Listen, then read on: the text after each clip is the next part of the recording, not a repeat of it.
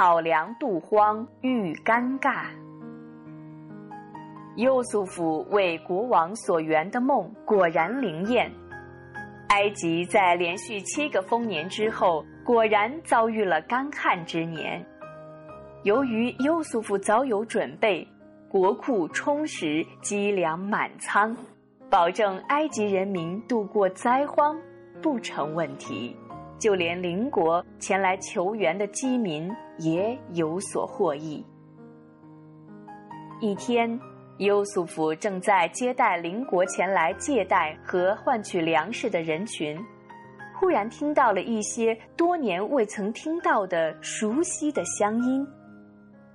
他顺着声音找去，立即辨认出，原来正是当年把自己骗出来推落井中的哥哥们。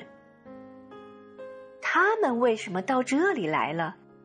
是不是家乡也遭灾了？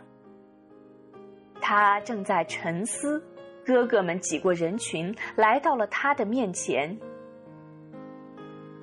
优素福虽然认出了他们，可是他们并没有认出他，而且也万万没有想到，眼前这位威风凛凛、相貌堂堂的达官贵人，竟然会是曾被他们推落井中的弟弟，因为他的身材和模样。毕竟跟他童年时期大不相同。你们是干什么的？从哪里来？优素福问他们。老爷，我们是从叙利亚来的，那里旱灾严重，我们是来换粮食的。哥哥们弓着身子回答道：“你们来了几个弟兄？家里都有什么人？”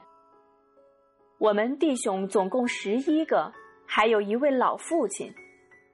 你们怎么只来了十个人呢？小弟弟同老父亲留在家里，父亲疼爱小弟弟，不愿让他远离自己身边。幼素父从哥哥们的口中得知，可怜的老父亲依然健在人间，感到无比欣慰，同时心里也明白。自从自己被哥哥从父亲那里骗出来以后，父亲断然是不会再让他们把小弟弟宾亚敏带出家门的。他现在是多么渴望能见到心爱的小弟呀！他一定已经长成一个大小伙子了。优素福板起面孔，质问道：“你们弟兄十一个？”却唯独不把小弟弟带来，还把责任推到老父亲身上。你们到底是怎么回事儿？老爷，我们不敢撒谎，的确是我们的老父亲不舍得小弟弟离开他。你们必须带你们的弟弟来见我，否则你们以后休想再从我这里买到一颗粮食。好吧，我们回去一定恳求父亲。请求他允许我们把小弟带来见你。